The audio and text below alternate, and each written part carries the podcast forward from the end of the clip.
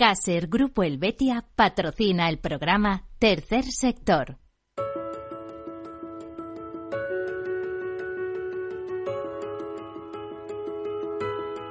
Tercer Sector, un espacio para la economía social. Un programa dirigido por Miguel Benito.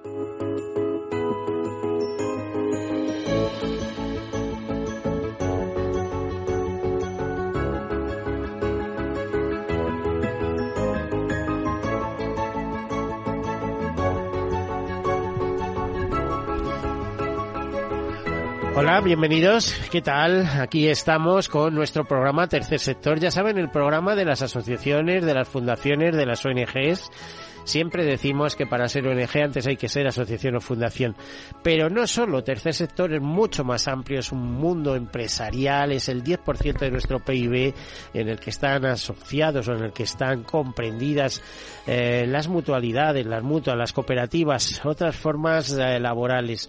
¿Qué es lo importante para ser tercer sector? Bueno, pues tercer sector se define como un sector que no es público, que es privado, eh, se dice que no tiene beneficios, sí que los tiene. Lo que pasa es que esos beneficios se reinvierten en el fin fundacional para que para lo cual fueron constituidas estas entidades en forma de fundación o de eh, empresa privada.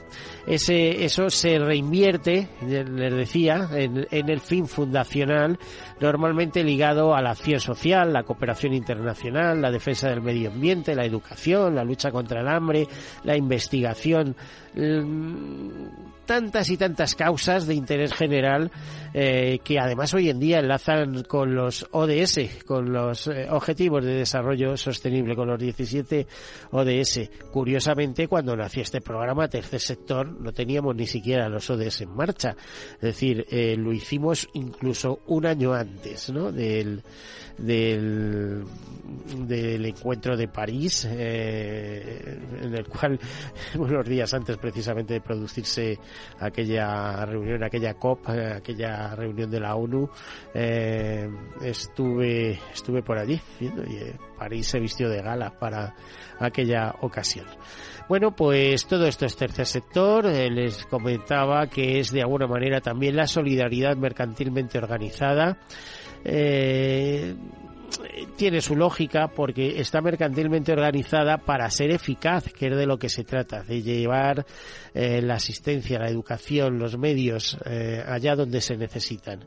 Vivimos un mundo complejo, 8.000 millones de habitantes eh, y el, por ejemplo, la semana pasada nos comentaba la presidenta de Manos Unidas cómo hay más de 800 millones de personas que que pasan hambre todavía en, el mundo.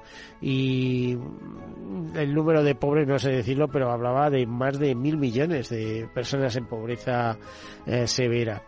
Pues así las cosas está claro que queda mucho por realizar. También desde la perspectiva empresarial la, la, Confederación Española de Empresas de Economía Social agrupan a 40.000 empresas y eh, dan trabajo a más de 2 millones de trabajadores, que son 13 millones en Europa. Por lo tanto, siempre se dice que es eh, un sector muy dinámico, amplio, y ya les decía, en el caso de España, pues 10% del PIB. Dirán que es una cifra elevada, pero es que lo es, es que hay empresas muy potentes. Solo las mutualidades gestionan más de 54 mil millones de euros por cuenta de sus socios.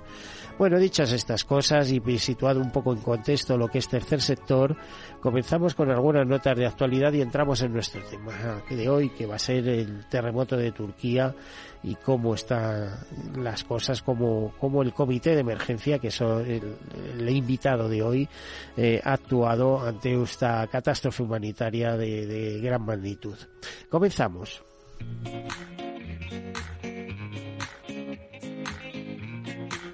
Cruz Roja ha recaudado 7 millones de euros en la primera fase de respuesta para el terremoto de Turquía y Siria. En, una nota fechada el 16 de febrero, nos dice que Cruz Roja como movimiento internacional ha estado presente desde el primer momento atendiendo a las víctimas del terremoto, que hace más de una semana ya asolaba 10 provincias en Turquía y Siria.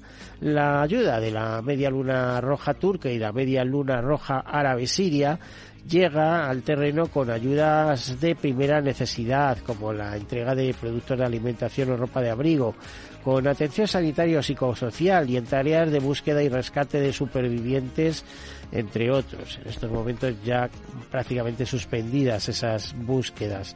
La Federación Internacional de la Cruz Roja y de la Media Luna Roja lanzó un llamamiento inmediato valorado en 200 millones de francos suizos cantidad, que se estimaba necesaria para la atención inmediata y recuperación de las zonas afectadas en los próximos meses. Cruz Roja Española, por su parte, se sumó a este llamamiento y abrió sus canales de emergencia para recaudar fondos, consiguiendo 7 millones de euros de la ciudadanía, de los cuales 3 millones de euros fueron aportados por el grupo Inditex, específicamente para apoyar a la Media Luna Roja turca. Otros 750.000 euros se destinaron a asistencia humanitaria en Siria. En esta primera fase de respuesta, Cruz Roja Española realizó el envío de más de 105 toneladas de ayuda humanitaria con un coste aproximado de un millón de euros, lanzadas desde Madrid, Barcelona, Valencia y Canarias, y respondiendo a la solicitud de la, eh, a la solicitud internacional de la Media Luna Roja turca. El resto de fondos y los donativos que aún son necesarios y siguen llegando a Cruz Roja se destinarán a las acciones de recuperación de las zonas afectadas y su población fundamentalmente los llamados medios de vida por la organización, lo que incluye acciones como el empleo a medio y largo plazo. Eh, días después de la llegada del terremoto y la, la caída, la ruina de decenas de edificios en Turquía y Siria, pues sabemos que el número de fallecidos ha superado con mucho los 40.000 eh, fallecidos y, las necesidades de la población superviviente siguen creciendo. Los daños en las infraestructuras y las duras condiciones invernales han dificultado la evaluación de daños y necesidades, eh, también incluso la respuesta humanitaria, por la dificultad de acceso en algunas zonas y las necesidades de transporte de esa ayuda. La red de la Federación Internacional de la Cruz Roja y de la Media Luna Roja hace un llamamiento a la solidaridad y al apoyo continuo a las personas en Turquía y Siria, no solo en los próximos días y semanas, sino durante los meses y años que llevará recuperarse. Pero no ese es el único tema. Por ejemplo, eh, eh, este martes pasado, eh, Sor Lucía Carán y el padre Ángel presentaban la campaña Reto Hospital de Campaña, una iniciativa dirigida a construir un hospital de campaña en Ucrania. en, el caso de Ucrania es que estamos apañados entre el terremoto de Turquía y, y la guerra de Ucrania, pues tremendo. De hecho, en, un comunicado, el padre Ángel decía que se cumple un año de la guerra de Ucrania y miles de familias continúan necesitando atención urgente. Eh, así, desde el principio, desde el inicio del conflicto bélico, la fundación del convento de Santa Clara, dirigida por Sor Lucía Carán y Mensajeros de la Paz, liderada por el Padre Ángel, se volcaron en la acogida de refugiados y en el envío de ayuda humanitaria a este país. Gracias a esa labor, alrededor de 4.000 personas fueron atendidas eh, bajo la acción de ambas entidades. Para seguir prestando ayuda humanitaria y contribuir a garantizar el acceso a la asistencia sanitaria de los ucranianos, la Fundación del Convento de Santa Clara y Mensajeros de la Paz se unen para asumir el reto de construir de forma urgente un hospital de campaña destinado a atender de manera provisional e inmediata a los heridos, a los heridos en ese conflicto bélico.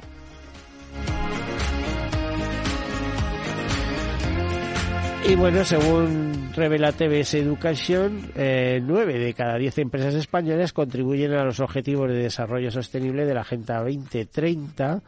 Eh, nos dice que el 82% de los españoles prefiere trabajar para empresas que tienen líneas de acción respecto al medio ambiente.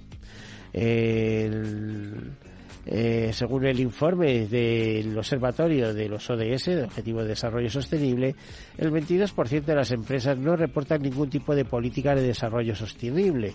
El reciclaje y la reutilización, con un 43 y un 33% respectivamente, eh, son las políticas más habituales entre las empresas que se reportan. Solo el 11,9% presentan acciones dirigidas a ampliar la vida del producto y una minoría de menos del 3% se dedican a reparar. Asimismo, en la política de desarrollo sostenible la que ha motivado a muchas empresas a apostar por indicadores de sensorización y digitalización, elementos que no solo establecen puntos de contacto con los clientes, sino que también son un componente de innovación sostenible. En este sentido, eh, según el informe del Observatorio de los ODS, el elemento más frecuente es la digitalización basada en la sensorización. Un 45,5% de las empresas invierten en la sensorización de algún punto del proceso productivo o del servicio. Eh, cada vez es más evidente la implantación de estos objetivos de desarrollo sostenible en las empresas españolas. Nueve de cada diez empresas contribuyen a estos objetivos según el estudio realizado en 2022 por el Pacto Mundial de Naciones Unidas. Bueno, el avance hacia una sociedad y una economía sostenible no es ajeno al mundo de las finanzas. Hay cada vez más empresas invirtiendo en proyectos que tratan de minimizar el impacto medioambiental o fomentar los aspectos sociales y de buen gobierno, y hay cada vez más inversores que tratan de compaginar sus objetivos de rentabilidad con el deseo de que su dinero sirva para mejorar el medio ambiente y la sociedad. En ese sentido, o en esta línea, TBS Education Barcelona ofrece pues un máster en finanzas eh, sostenibles eh, y con data analítica. Eh, hay que decir que la Escuela de Negocios TBS está fundada en Toulouse, lleva más de 100 años formando futuros talentos del sector empresarial y eh, que cuenta con tres acreditaciones internacionales en el sector. Más de 5.000 estudiantes llenan cada año sus aulas en los sitios donde está presente, en Toulouse, en Francia, Barcelona, Casablanca y París. Bueno, y hasta aquí las notas de actualidad. Hay muchas más cosas, por supuesto, pero eh, nos puede el tiempo. Tenemos que presentar a Eloisa Molina, que es directora de comunicación de World Vision y uno de los representantes del comité de emergencia eh, que actuaron de manera inmediata en, el caso del terremoto de, eh, de Turquía y Siria. Eloisa, eh, bienvenida, ¿qué tal? Muchísimas gracias, muy bien, encantada de escucharte noticias interesantísimas. Y, bueno, no encantada. A ver, eh, eh, sabes, como tú sabes, el, en la madrugada de un lunes a un martes se produce el famoso terremoto de, de Turquía. Inmediatamente empiezan a saltar las alarmas, las informaciones por todos lados y demás. ¿Cuál es la respuesta eh, individual como como NG, como World Vision, que en España, eh, como tú y yo hemos hablado, a lo mejor no son muy grandes en el mundo, pero creo que es la eh, ONG con más voluntarios del mundo Sí, ¿Eh? a nivel mundial somos una organización muy grande. Pero, a nivel... pero ¿como cuántos? O sea, eh, estamos entre trabajadores y voluntarios en más de 42.000 en, eh, en un equipo mundial. Mm. Entonces es una organización muy grande y presentes en el mundo estamos en casi 100 países. Mm. Esto porque a mí es lo que cuando siempre no cuando hablamos de nuestra organización, de los datos, de lo grandes que somos, de lo importantes que somos, siempre me gusta mucho decir el estamos presentes en más de 100 países. ¿Por qué? porque precisamente eso es lo que nos permite ayudar mejor. Nosotros ya estábamos en Turquía y en Siria, ya teníamos ahí un equipo. Eh, en Siria teníamos un equipo de 50 personas, precisamente en el norte de Siria, donde fueron los terremotos. Sí, en los campamentos de desplazados, bueno, en esa zona. Y en Turquía también teníamos un equipo. Entonces, pues esto nos permite literalmente ayudar. En el primer momento no es una expresión, es de verdad estábamos allí, entonces no tenemos que esperar a mandar esos recursos, esos fondos, esos expatriados, ¿no? O sea, ese tiempo que es tan valioso, esas primeras días, horas.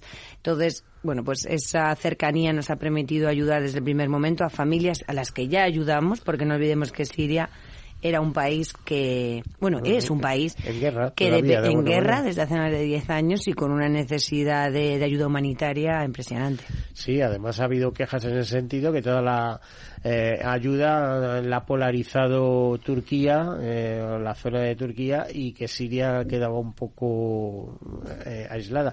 No ha sido así. ¿eh? Yo, por ejemplo, he tenido noticia eh, de hace unos días de que, por ejemplo, em, dos, em, dos misiones, te dirían, dos eh, centros como son el de San Francisco de Asís y San Antonio, dos conventos, para decirlo, pero conventos enormes, eh, que tienen sede en Alepo y, pertenecen a la custodia de Tierra Santa. Desde el primer día empezaron a alojar ya eh, refugiados que se habían quedado sin, sin un techo ante el frío de la zona y tal. Y bueno, refugiados, heridos, darles de comer, en fin, es, es emocionante. La custodia de Tierra Santa me hizo llegar eh, a través de un intermediario algunas fotos eh, de, un intermediario de la Orden de Caballería del Santo Sepulcro. Y bueno, todo esto suena muy rimbombante, pero lo importante es ayudar al necesitado cuando lo necesita. Claro, es eso. Yo creo, estoy de acuerdo contigo, no es que se haya no se haya olvidado de Siria. De hecho, nosotros en World Vision ahora nos vamos a centrar absolutamente en la ayuda en Siria porque ya estábamos presentes, porque ya tenemos ahí un trabajo y muchísimas empresas, donantes particulares se han centrado en Siria. La principal desventaja es que no han contado ¿no? con esos todas esas eh, personal, herramientas, o sea, la infraestructura de que ha atendido de inmediato a buscar esos supervivientes debajo de esos edificios, todo eso sí que han jugado muy en desventaja. Además que la conexión entre Turquía y el norte de Siria Debe ser muy mala por carretera, por Claro, es malísima. Entonces todo eso sí que ha jugado muy en contra de, de, la zona norte de Siria, pero sí que se ha hecho desde el principio mucha ayuda. Nosotros también, Vision, trabajamos también con muchísimas eh, líderes religiosos y y comunidades religiosas, como nos comentabas allí, porque son las que están presentes y a través de las cuales se puede canalizar rapidísimamente la ayuda. Entonces, bueno, pues esta ayuda, como hablábamos de primeras horas, es fundamental y ya, bueno, ahora ya que hablamos de hace unas, unos días, unas semanas que ocurrió esto, pues ahora sí que tenemos que empezar, empezar a pensar más en proyectos medio plazo y cómo salir adelante de este eh, desastre. porque además ese país está medio saliendo de una guerra civil aún inacabada, porque todavía hay problemas. En fin, Siria. Hablando en, en, otra línea, eh, tenemos eh, por teléfono a Sara Barbeira, que es el portavoz del Comité de Emergencia. Sara, ¿qué tal? Hola, muy bien, ¿qué tal? Muy Gracias bien. por invitarnos. Vale, a ver, eh, tengo necesidad en primer lugar para nuestros oyentes que nos comentes qué es el Comité de Emergencia y cómo nace, cómo se crea. Sí, bueno, el Comité de Emergencia es una iniciativa que ya existe en otros países desde hace tiempo y aquí en España somos, la verdad, una organización muy jovencita. Y en lo que consiste es en, en unirnos eh, tanto ONGs eh, internacionales de ayuda humanitaria con medios de comunicación y empresas para que cuando hay una emergencia humanitaria muy grave eh, nos unamos bajo una sola voz para hacer un llamamiento de ayuda a la ciudadanía. Eh, de que se necesitan fondos para que estas ONGs puedan trabajar en esa emergencia. Sí, este, el comité de emergencia puesto en concreto, ¿por quién está formado? Pues mira, eh, las organizaciones que lo forman están Aldeas Infantiles, está Educo, World Vision, Oxfam Intermon, Médicos del Mundo y Plan Internacional. Y lo bueno que tienen estas organizaciones, están auditadas y garantizan que trabajan en, en humanitarias especializadas en esta área, es que además trabajan en las distintas áreas que son necesarias en una emergencia, porque tenemos organizaciones, como ves, que se dedican a la protección a la infancia, tenemos organizaciones que se dedican a la parte de la salud, a la parte de la infraestructura, que también es muy necesaria, ¿no? Sara, tú en concreto estás absolutamente dedicada a este comité de emergencia, a coordinar, ¿no?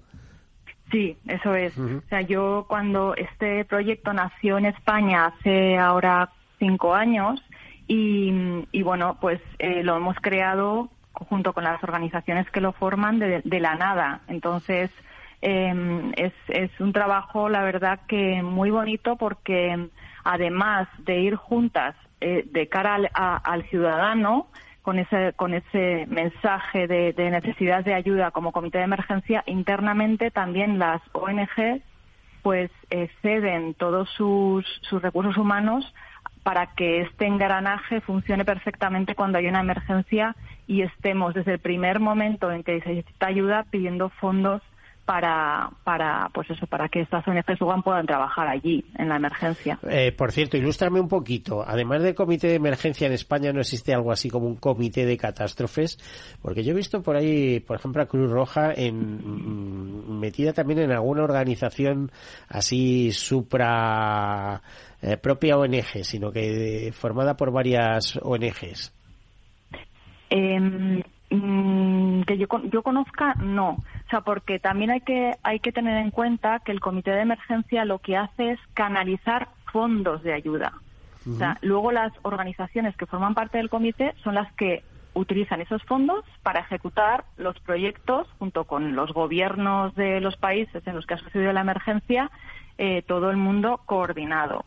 El comité de emergencia sí que forma parte de una red internacional de comités de emergencia, que hay más de tres en el mundo, y que, mm, y que funcionan igual que nosotros, o sea, con ese concepto y esa, mm, y esa idea de unión ante, ante una emergencia.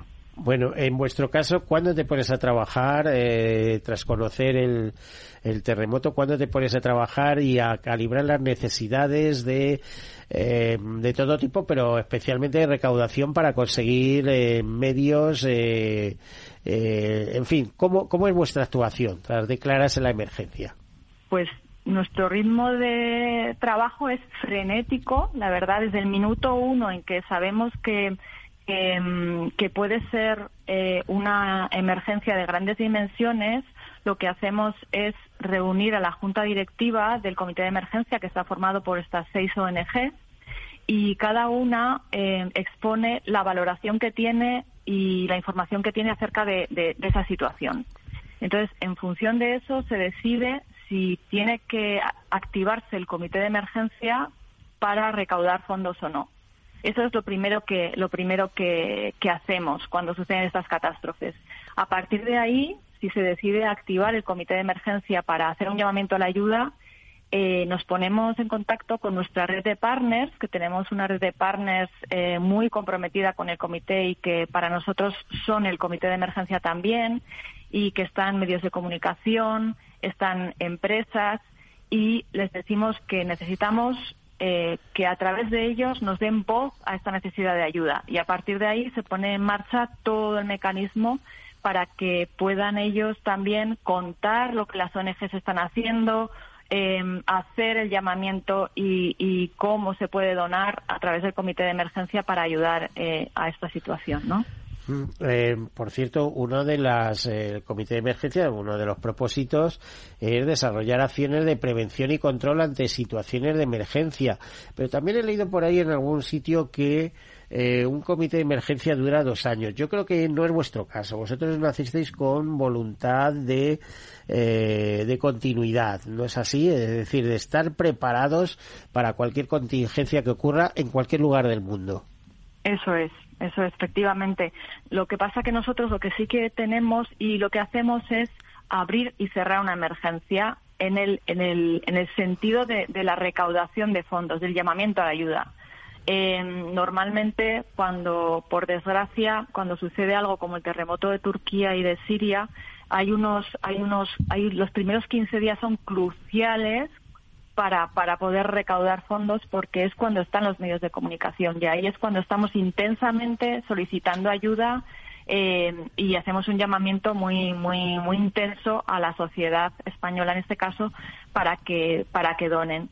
Y, y a partir de ahí por ejemplo en, el, en caso de catástrofes como esta pues el llamamiento dura alrededor de dos meses. A partir de ahí cerramos la recaudación como comité de emergencia pero las organizaciones eh, que forman parte del comité siguen recaudando fondos para esta emergencia y a partir de ahí ya o sea, ya hemos distribuido también todos los fondos que se han recaudado porque lo hacemos casi de forma pues muy muy rápida inminente conforme vamos recibiendo los fondos para que las ONGs puedan actuar con ese dinero.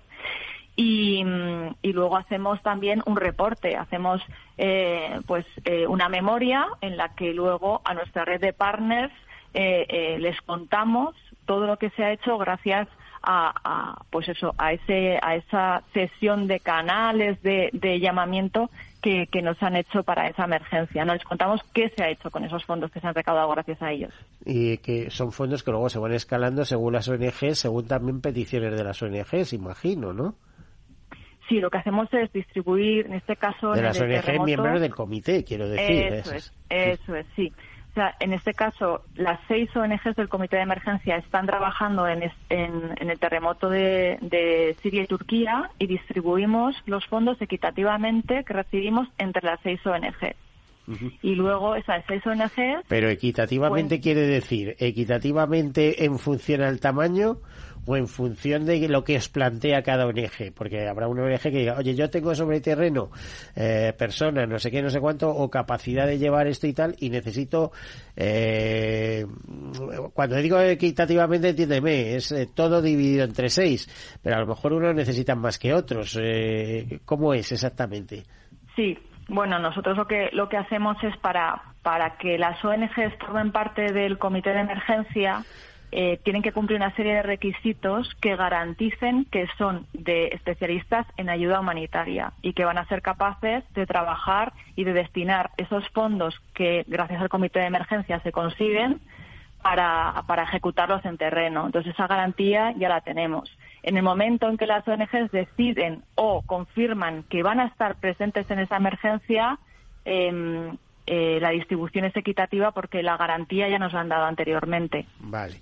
Eh, a ver, Eloisa, en el caso de World Vision, eh, esa ayuda económica, ¿vosotros cómo la habéis encauzado para el, para el tema de Turquía en concreto? Bueno, pues como, como comentaba Sara, nosotros ya a nivel de organización, efectivamente lo que hacemos es comunicar a nuestros, a nuestros equipos en terreno, en el caso de Turquía y Siria, oye, vamos a activar el comité de emergencia en España nos piden un estimado cuánto vais a recaudar y de esta forma tienen en cuenta ese dinero para la hora de elaborar esta... Ellos ya empiezan a gastar, siempre sabiendo que va a haber una disponibilidad de fondos. Eh, claro, sí, nos piden, de eh, nos piden de España, de todos los países, así es como trabajan yo creo que todas las organizaciones de ayuda humanitaria. Piden un estimado y, y claro, desde terreno es verdad que también dicen, como comentabas tú antes en lo de Cruz Roja, ¿no? Ya estiman de cuánto va a ser necesaria esta ayuda pero también quieren saber cuánto vamos a aportar por parte de los países.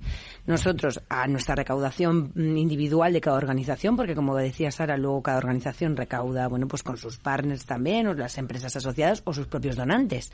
A eso se le suma la cantidad recaudada por el comité de emergencia y se hacen proyectos. En el caso de World Vision lo que hacemos es un proyecto estimado en este dinero que se suele completar con otros proyectos de otros países, de otros comités de emergencia. En concreto, ¿a qué se ha destinado el dinero en este caso, eh, de los fondos que habéis manejado en World Vision? En el caso de Siria, en el caso de este terremoto, no hemos centrado en Siria. Desde el primer momento los compañeros prefirieron centrarlo ahí. Lo que hemos hecho es reparto, en el primer momento reparto de estufas y gasolina para calentar lo que comentabas, ¿no? Esos espacios en los que se están refugiando, no debemos olvidarnos que esto pasó en unos días en los que estábamos a menos, a temperaturas bajo cero.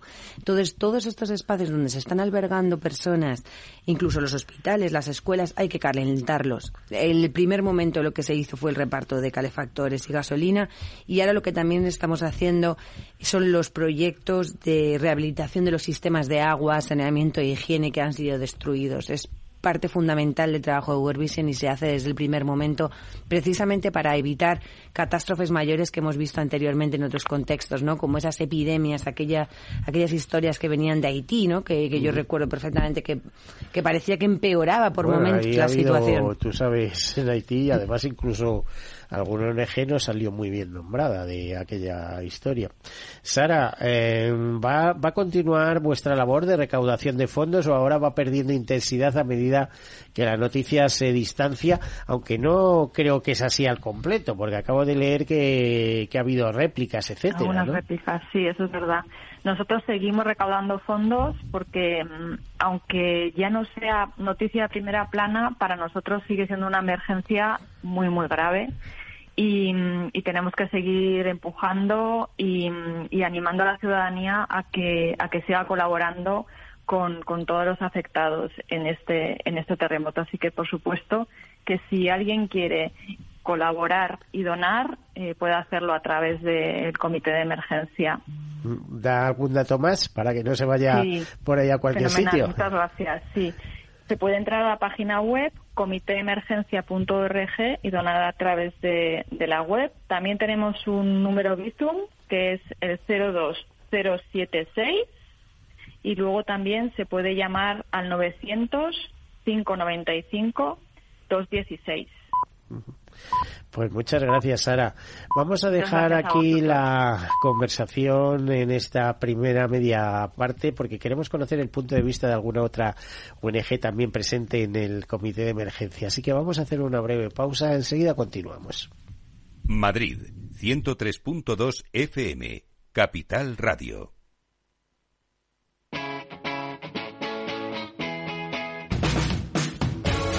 Capital Radio Despierta la economía.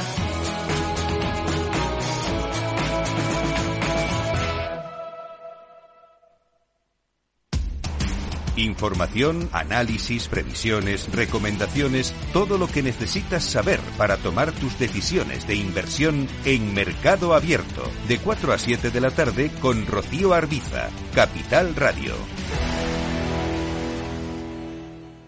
Tercer sector un espacio para la economía social. Un programa dirigido por Miguel Benito.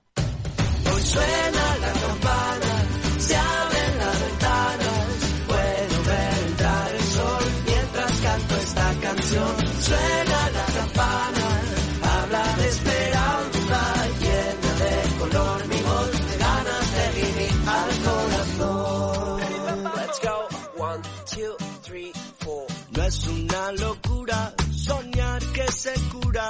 Si hoy sé, hoy sé que es verdad. Tómame la mano, he visto el camino. No estás solo y nunca lo estarás. Somos muchos, cada vez somos más.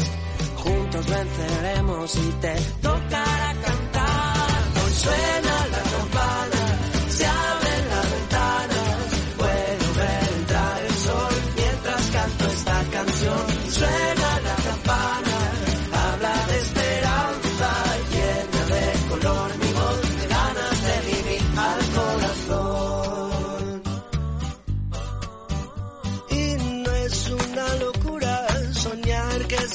hoy sé, hoy sé que es verdad. Hoy me siento fuerte, hoy doy gracias a los valientes, todos juntos llegamos hasta aquí. Hoy le gano una batalla al tiempo y a la vida. Yo me aferro porque hoy puede, hoy puede ser el día, el día en que nos toque cantar. Hoy suena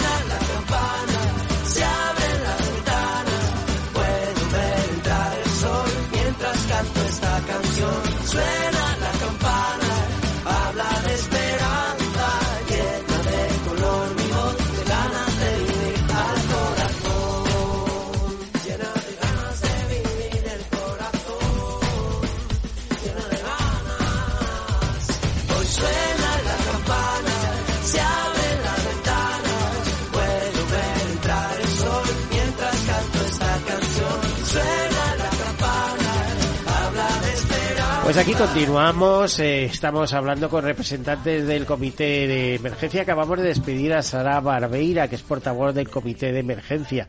Ella está exclusivamente dedicada precisamente a coordinar. Tenemos con nosotros a Loisa Molina, directora de comunicación de World Vision, uno de los integrantes de este Comité de Emergencia. Y eh, pues eh, damos la entrada a Laura Prados, de Aldeas Infantiles.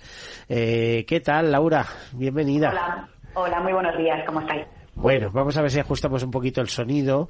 Eh, Laura, em, a ver, eh, ¿por qué, el porqué de vuestra pertenencia al comité de emergencia? Bueno, es una gran pregunta, ¿no? Porque al final, bueno, pues las organizaciones que trabajamos en emergencias, ¿no? En terreno, eh, sabemos lo complicado que es cuando está ya cuando está ya una crisis humanitaria como la que tenemos ahora, ¿no? Presente en Turquía y en Siria, y sabemos de la importancia de canalizar toda esa ayuda, de trabajar juntas y, de llegar así a muchas más personas de forma muchísimo más coordinada, ¿no? O sea que es un poco ese el, por qué estamos en el comité. Eh, porque vosotros estabais sobre terreno en, en este, o sea, estabais, por ejemplo, en aquella zona de Turquía o de Siria. Pues aldeas infantiles concretamente eh, estaba en la zona de Siria. Nosotros llevamos 40 años de trabajo en, el país, eh, pues con la consiguiente ¿no? guerra, guerra que tienen interna que, que todos conocemos. Y sí que es verdad que el estar presentes en una zona como esa, con personal, ¿no? trabajando allí, te hace también actuar mucho más rápido cuando sucede algo así, porque al final, pues eh, nuestros compañeros de, terreno, pues conocen un poco las realidades de la zona, saben las necesidades de las familias y eso también te permiten, como al resto de organizaciones que forman parte del comité de emergencia, pues actuar con muchísima más celeridad cuando ocurre algo así, ¿no? Eh, en esta ocasión, eh, ¿en qué se ha centrado vuestra ayuda?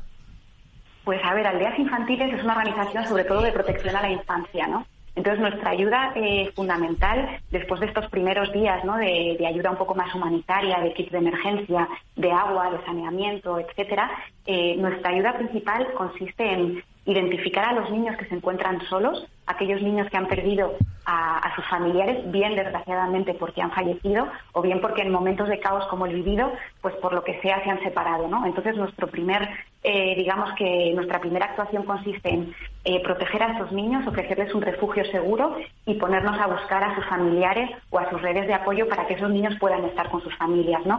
Y en caso de que no pueda ser así, porque desgraciadamente hayan fallecido, pues desde Aldeas también ponemos en marcha programas de acogimiento con familias que puedan pues cuidar a estos niños mientras lo necesiten. Em, ¿A cuántas personas habéis llegado? Pues nosotros ahora mismo es difícil dar un dato, un dato global. Lo que sí que nuestro programa de emergencia que está activo eh, tiene el objetivo de llegar a 25.000 niños y niñas.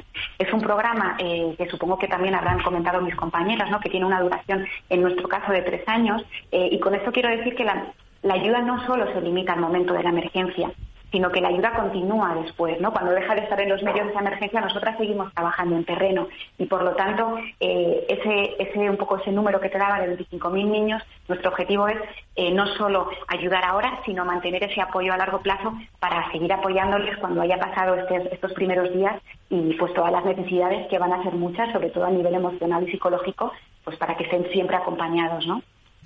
Bueno, eh, a ver, Eloisa, a nivel emocional, eh, tiene un retorno muy positivo este tema de ayudar, pero también estábamos hablando o hemos contado hoy algunas cosas sobre salud mental, no en el caso de este programa, en algún otro. Eh, hay un auténtico problema con eso, ¿no? De la gente apabullada por la cantidad de, por las circunstancias que, rodean, ¿no? Sí, y la verdad es que mm, tanto por parte de World Vision como por parte de otras organizaciones amigas que trabajamos de forma conjunta eh, la salud mental forma parte ya de prácticamente todas las actuaciones a corto plazo de las organizaciones frente a una emergencia y también a medio y largo plazo, como comentaba Laura de Aldeas, ¿no? Estos proyectos que que ahora, bueno, pues ya hemos entregado agua, hemos entregado comida, estamos refugiando a estos primeros eh, heridos y ahora qué, qué pasa, ¿no? Pues queda mucho trabajo por delante y sin duda la salud mental es clave, tanto para la infancia que es también el foco de World Nosotros somos una organización de infancia como para los adultos, pero en el caso de los niños y las niñas es fundamental trabajar con ellos a corto plazo para superar los, los traumas vividos. Y por supuesto también, bueno, pues seguir, ¿no? Seguir, seguir avanzando en la medida en que, en que les sea posible y sin duda la salud mental tiene que ir de la mano de todos estos proyectos.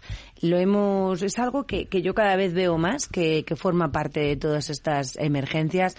Eh, al igual que la protección infantil, la protección infantil también es fundamental, como comentaba Laura.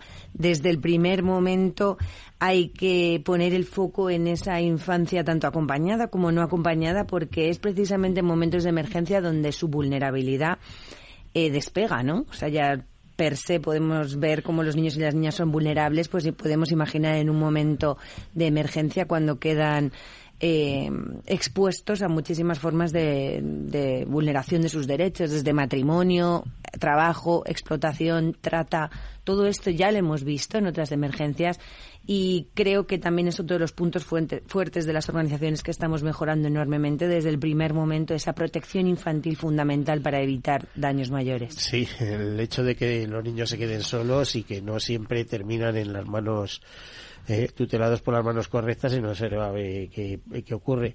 Laura, eh, ¿qué es Aldeas Infantiles? Y cuéntanos un poco el recorrido de Aldeas Infantiles, porque eh, muchos, y yo creo que yo, soy el primero, la, la, principal referencia que tenemos es que eh, tenéis una, una, un roscón enorme en la Plaza Mayor de Madrid todos los años y algunas otras acciones para recaudar, etcétera, pero va mucho más allá, ¿no? Es una organización que cuida la infancia y y, muchas más cosas. Cuéntanos un poquito. Sí, la verdad es que me, hace gracia, ¿no? Lo del roscón es como la puntita del, del iceberg. Aldeas Infantiles es una organización internacional con presencia en 138 países y, de hecho, su origen eh, está muy vinculado a una gran emergencia, ¿no? Como fue la Segunda Guerra Mundial. Eh, mm. nosotros nacimos un poco con la intención de proteger y de cuidar a todos los niños que se estaban quedando huérfanos en esa, en esa guerra y de ofrecerles un hogar seguro totalmente alejado de los grandes orfanatos de la época, ¿no? Que no le daban esa atención. ¿En qué país nace exactamente? Nacimos en Austria. Nuestro origen es austriaco y de ahí empezamos, bueno, pues a, a extendernos ¿no? por, todos, por todo el mundo, como te decía. En España estamos desde hace 54 años y, bueno, pues nuestro, nuestro núcleo duro de acción es la protección de los niños, especialmente de aquellos que han perdido el cuidado de sus padres, a los que brindamos un hogar con figuras de referencia estables que les acompañen a lo largo del tiempo y, luego pues nos hemos extendido a muchas más eh, áreas de trabajo, ¿no? desde el apoyo a las familias vulnerables para que puedan cuidar mejor de sus hijos, siempre poniendo el foco en el niño y, en esa figura ¿no? familiar tan importante para que ese niño tenga eh, referencias familiares que permitan que en el futuro pues bueno pues tenga una vida adulta plena feliz e integrada en la sociedad. Ese es un poco nuestro, nuestro trabajo principal. Es, eh, es encomiable y es curioso que algunas grandes organizaciones eh, pues parten de las de, las guerras, como aquel que dice, porque también es el caso de Osfan, ¿no? Que Osfan viene las dos primeras palabras o X de, de Oxford, ¿no? Que es donde se eh, se empieza a ayudar a los niños que salen refugiados desde Londres, etcétera, y entonces bueno, pues tiene matriz inglesa. También hay otra, incluso eh, que, tiene eh, a ver, que, que se eh, una ONG inglesa, ahora mismo no, no, recuerdo el nombre, pero que tiene su origen en España, también dedicada a, la infancia. En fin, ya ya iremos eh, viéndolo poco a poco, pero vamos, es un mundo eh, muy interesante el, el, de, de, las ONGs y la labor eh, de lo que hacen, de ese tejido de ONGs. Eh, Laura, ¿y qué ambiente tenéis en el comité de emergencia? ¿Qué habéis encontrado en ese comité de emergencia? Que además, como hablábamos hace un momento con Sara Barbeiro, eh, es la principal función es recaudar fondos para que vayan destinados a paliar una serie de necesidades concretas. Luego ya cada ONG está especializada en, en, algo muy concreto. Por ejemplo, en el caso de vosotros con la infancia, ¿no? Eh, ¿Cuál es eh, vuestra visión? Eh, ¿no? se diría aportación o qué recibís? A ver, el pues, feedback.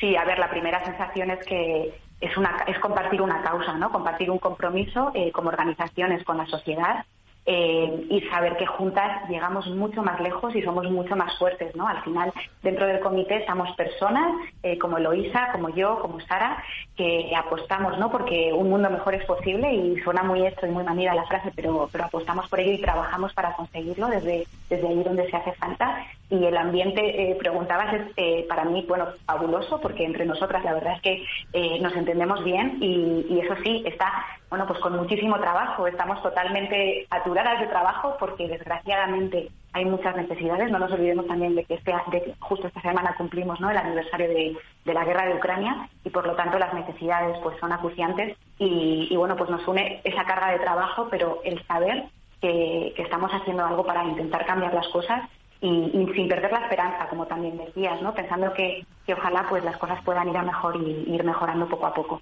A ver, Eloisa. No, eh, estaba pensando que, como hablábamos tú y yo antes, eh, que también este comité creo que también enseña ¿no? a la ciudadanía algo que es muy importante, que es la, que las organizaciones trabajamos de forma conjunta, que no somos competencia, ¿no? Que parece que durante años era como una carrera de varias organizaciones independientes entre nosotras. Es que hay muchas, como tú sabes, quizá demasiadas. O sea, es decir, toda ayuda es poca, pero reuniros para ser eficaces, no sé Claro, por eso, por eso precisamente creo que es muy potente el comité por eso, ¿no? O sea, nos reunimos, somos eficaces, somos eficientes, la idea es optimizar al máximo esa voluntad de la sociedad española de donar recibirlo, encauzarlo y ponerlo en práctica en menos de, bueno, en el caso del terremoto, en menos de 24 horas estábamos trabajando con esos recursos que hablamos o esos fondos prometidos que se iban a recaudar a través del comité. Entonces también creo que esto es muy importante de cara a la sociedad. Seis organizaciones con experiencia en terreno, sabiendo lo que hacemos, optimizando hasta el último euro y bueno, pues creo que también es muy positivo para las organizaciones y sobre todo para la gente que lo necesita. Se me olvidó preguntarle a Sara de cómo iba la recaudación, de cuánto habéis recaudado. ¿Tienes alguna idea, sí, Sí, sí, claro.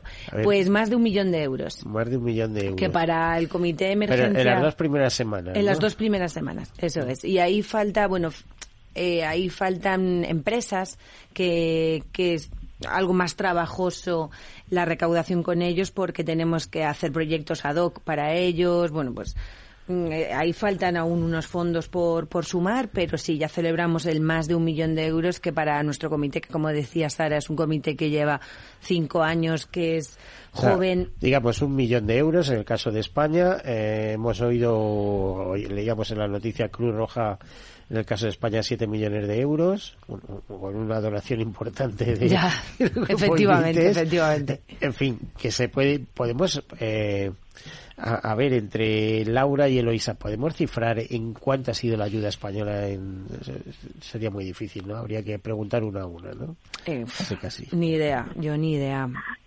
Es complicado, es complicado. En todo caso, sí que aquí me gustaría hacer un apunte que a veces, eh, creo que lo hemos mencionado antes, pero es una ayuda que, se necesita para construir a largo plazo. Es decir, ahora la emergencia eh, deja de estar en los medios, pero las personas que tienen necesidades siguen estando ahí. Entonces es una ayuda que a veces, lo digo porque a veces a los oyentes les suena como, como cifras muy elevadas, pero no hay que perder de vista que, son ayudas que al final reconstruir y ayudar a recuperar a todas estas personas ¿no? que se han visto tan dañadas y que emocionalmente están tan mal, pues lleva mucho tiempo y necesita una permanencia a largo plazo de nuestro trabajo. Además que en este caso la, la, destrucción ha sido absoluta. Estamos hablando de edificios, escuelas, hospitales, sistemas de potabilización de agua. Yo cuando cuando, claro, lo que dice Laura, que igual a los oyentes les suena mucho dinero lo recaudado, pero cuesta mucho dinero reconstruir el sistema de potabilización de agua de una ciudad, de un pueblo, de una comunidad. Es que eso una ONG puede ayudar, pero no lo va a hacer. Claro. Pero es que sea una pequeña aldea africana o una cosa así, pero estamos hablando de ciudades como la reconstrucción de edificios. Y es que todo empieza por el diseño y es que como todos sabemos y hemos leído en otros eh, países avanzados donde se construye con criterios técnicos antisísmicos no hubiera sucedido allí. Allí se sabe que ha habido mucha especulación eh, con la construcción, eh, se construye mal, barato, con poco cimentación, etcétera, y cuando ocurren estas cosas, pues Efectivamente, los números son los que los que han salido, ¿no? De los afectados. Obviamente, el contexto ha marcado esa cifra. Mm. Eh, bueno, Laura, cuéntanos algo más de ideas infantiles. Eh, a ver, en España, ¿qué estáis haciendo? Porque ya que tenemos esta aproximación, queremos aprovecharla. Bueno, pues en España lo que estamos haciendo es eh, un poco nuestro trabajo de recurrente, ¿no? Eh, fuera hacemos eh, pues muchas emergencias, como, como comentábamos, y en España pues seguimos acompañando a todos los niños que han perdido el cuidado de sus padres. Nosotros tenemos varias aldeas trabajamos en 10 comunidades autónomas, tenemos varias aldeas infantiles, que es lo que da origen un poco a nuestro nombre, donde ahí crecen ¿no? niños que, que, están tutelados por la Administración. Aldeas tiene la guardia y custodia de estos niños y bueno, pues crecemos junto a ellos ¿no? hasta, que, hasta que estos niños son adultos, se integran en la sociedad y seguimos apoyando sobre todo a las familias. ¿no? Al final en España no nos olvidemos de que desgraciadamente uno de cada tres niños eh, está en riesgo de pobreza en nuestro país. Entonces hay mucho apoyo, hay mucho apoyo que, bueno pues que hay que brindar todavía y, que a veces nos quedamos con las cifras de fuera y nos olvidamos de que dentro de nuestro país también hay muchas necesidades, ¿no? Entonces estamos apoyando pues a todas las familias que podemos con nuestros programas de fortalecimiento familiar y, tratando de que el cuidado que esas familias ofrecen a sus hijos pues fue, eh, sea el mejor posible. Esto es, eh, sí, puede ser eh, dar lugar a otra pregunta. Te iba, te iba a, pedir que nos contaras eh, cuál es la situación de la infancia en nuestro país. Está claro que hay un problema de, de pobreza eh, que afecta a los eh, pequeños. Eh, en, muchos casos son hijos de inmigrantes, como sabemos, bueno, pero son españoles, absolutamente, porque cuando sus padres entran en el bucle, en el bucle, perdón, de desempleo, etcétera, eso inmediatamente afecta al entorno familiar. Y luego, a, título general, ¿cómo está, cómo es la infancia de nuestro país? O sea, realmente tiene otros problemas distintos a, a lo que puedan tener en Francia, Italia, etcétera, o eh, bueno, yo cuando, cuando hablamos de infancia, a mí siempre me gusta decir que, que hay muchas infancias. O sea, es, es, muy difícil decir cómo es la infancia en España porque cada niño tiene unas, necesidades ¿no? muy diferentes a, otro. Y hay, como también comentaba él, hay muchas problemáticas que afectan a la infancia que desgraciadamente se repiten en muchos contextos. Cuando un niño sufre violencia en la infancia, da igual que el niño sea español, a que el niño sea de Latinoamérica o a que sea de cualquier origen, ¿no? Al final sufre violencia y esa violencia le afecta a cualquier niño de la misma manera, ¿no? Por, lo tanto, el apoyo, el acompañamiento que hay que darle a estos niños es exactamente el mismo, ¿no? Yo creo que, al final en España todavía hemos avanzado mucho en los últimos años a, a nivel de apoyo, ¿no? De poner un poco en nuestras políticas el foco en la infancia, pero todavía queda mucho trabajo por hacer y, bueno, obviamente las, las, problemáticas que pueden afectar a los niños en España son muy diferentes a, los, a las que puede afectar a los niños que están ahora mismo en Siria, que además viven en la guerra, ¿no? que está ahí, eh, pero yo creo que al final cuando un niño le afecta un problema en la infancia, la respuesta que tiene que encontrar tiene que ser siempre igual, ¿no? Al final le puede afectar de la misma manera. ¿Cómo lo ves, Eloisa? Me, me, ha encantado que te llame Elo, tu compañera Laura. Se ve que tenéis reuniones periódicas. De vez en cuando nos y, vemos. Y me da la impresión encima que todos sois mujeres. O sea, el comité de emergencia lo preside una mujer y los portavoces de las distintas ONGs que lo formáis sois todos mujeres, ¿no? No tengo datos de, la presencia de mujeres en el tercer sector, pero lo que yo veo es que lo que veo con, mis ojos es que es mayoritaria. Hay una especie de vocación especial, ¿no? Por estos bueno, es inteligencia, porque es verdad que a lo mejor las remuneraciones no son tan altas, pero esto suele tener retorno emocional. Y como te decía, estábamos hablando de la infancia, de los, de los niños, etcétera, y suele haber un problema que en algunas ONG se lo tienen que hacer mirar, que es el tema de la conciliación familiar, ¿eh? entre los propios trabajadores de la ONG y sus necesidades, sus necesidades de conciliación familiar. No vale estar ayudando a los de fuera si no eres capaz de ayudar a los de dentro. Sí, total. Y lo hemos hablado antes. Sí, lo hemos hablado antes, que las organizaciones pues tienen que, que también ser ejemplo, obviamente, de, de, la conciliación, por supuesto, y de otras muchísimas cosas que, que deberíamos abanderar, ¿no? Esos derechos eh, tanto derechos laborales, conciliación, etcétera. Yo recuerdo hace muchísimos años, hace 10 años, como mis compañeras de World Vision... Se ve, se ve que eres joven, ¿eh? Porque hace muchísimos años, hace 10 años. Mis compañeras de World Vision Kenia nos contaban que había, les habían puesto una, mm, como una especie de sala de guardería dentro de las oficinas de World Vision para llevar a los niños de las niñas. Y a mí eso me sonó... encantadas, Claro. Y eso me sonó hace 10 años a, maravilla. Bueno, yo tengo mucha suerte en World Vision, sí que apostamos mucho por la conciliación, pero sí que me, me parece un tema muy interesante que podemos en otro programa debatir sobre este tema de abanderar las organizaciones derechos. Eh, sí, Laura, eh, eso lo tenéis resuelto en, en aldeas infantiles, es decir, los trabajadores de aldeas pueden conciliar bien eh, su trabajo con el cuidado de, de niños pequeños, por ejemplo. ¿no?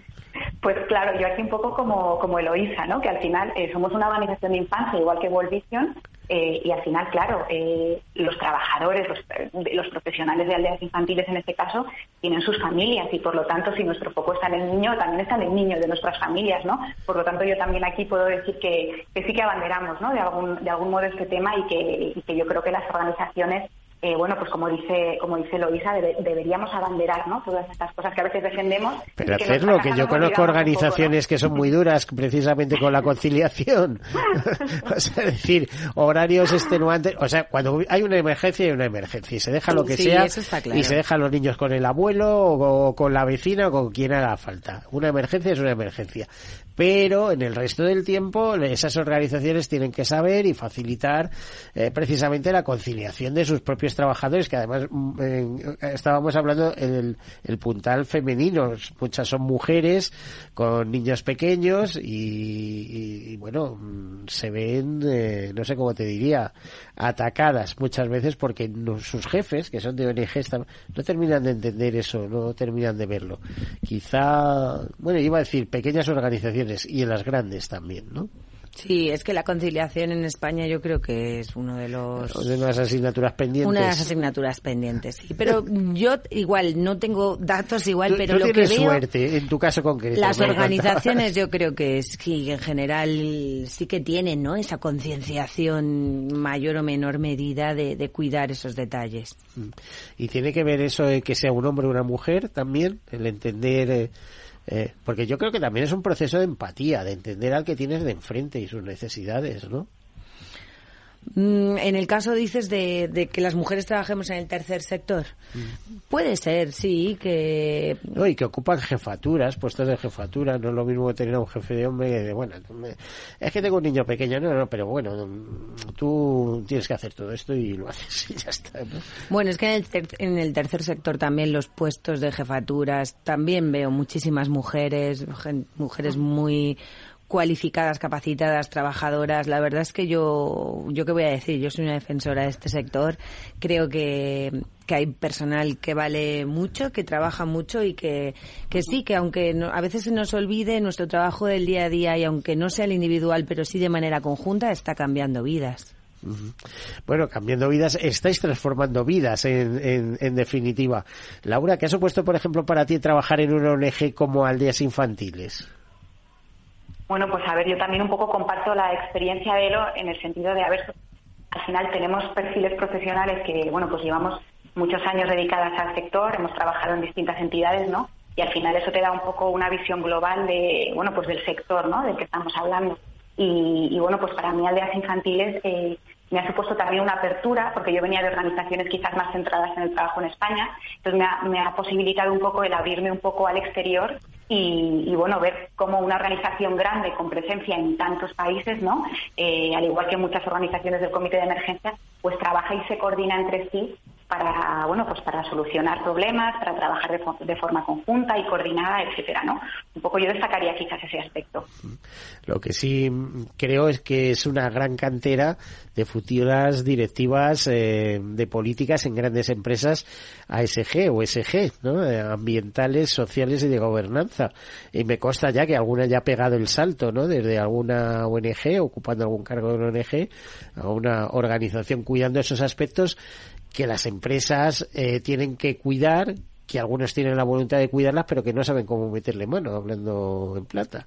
Sí, efectivamente, el trabajo de, bueno, ya lo decías tú en la introducción, ¿no? El tercer sector que es, más amplio, ¿no? Creo que también mucha gente lo, lo, focaliza exclusivamente a organizaciones o a ONGs. Sí, que, de hecho se llama tercer sector social, ¿no? es como se le denomina. Y la presencia de este tipo de figuras y de este tipo de mensajes, objetivos dentro de las grandes empresas, creo que es el futuro. Por ahí tenemos que ir, por, un poco es la, la esencia del comité de emergencia, ¿no? De lo que hablábamos al principio. Ese trabajo conjunto entre todos todos los actores que podemos cambiar cosas que son medios de comunicación, empresa, ONGs y ciudadanía. Mm. Laura, ¿alguna consideración más antes de despedirte? Aunque no nos gustaría, porque es una conversación lo más de amena. No, a ver, yo simplemente, pues al final estos espacios yo creo que también suman y al final los medios de comunicación son un actor clave, ¿no? Para que, pues para que todo esto avance y para seguir esa transformación y también para llegar a la sociedad y que la sociedad nos conozca un poquito mejor por dentro y, bueno, pues entienda un poco más las necesidades de nuestro trabajo, lo que conlleva un trabajo ante una emergencia y, simplemente diría eso, ¿no? El papel activo que también tenéis vosotros como medios de comunicación en todo esto. Bueno, pues aquí lo dejamos. No vamos a hablar de que somos agitadores porque lo somos de alguna manera, igual que las ONGs. Laura Prado, responsable de comunicación de aldeas infantiles, muchísimas gracias por atendernos. Muchísimas gracias. Eh, nos tenemos que despedir. Eloísa Molina, directora de comunicación de World Vision, pero ha sido un auténtico placer. Repetiremos, ¿eh? porque queremos hablar muchas cosas con Comité de Emergencia. Desde aquí nos despedimos también de Sasa Barbeiro, que es la portavoz del Comité de Emergencia, la coordinadora de ese comité, y seguro que, como me dijeron una vez en Lois of London, siempre habrá más desastres. Como siempre va a haber más catástrofes y más cosas, vamos a tener muchos puntos de encuentro o puntos de encuentro en el futuro. Seguro. Eh, ojalá que todo fuera maravilloso, pero nunca se sabe. Bueno, pues aquí, hasta aquí el programa. Lo dejamos, nos despedimos y siempre con esa frase y con esa esperanza eh, que lo mejor estará por llegar. Hasta luego.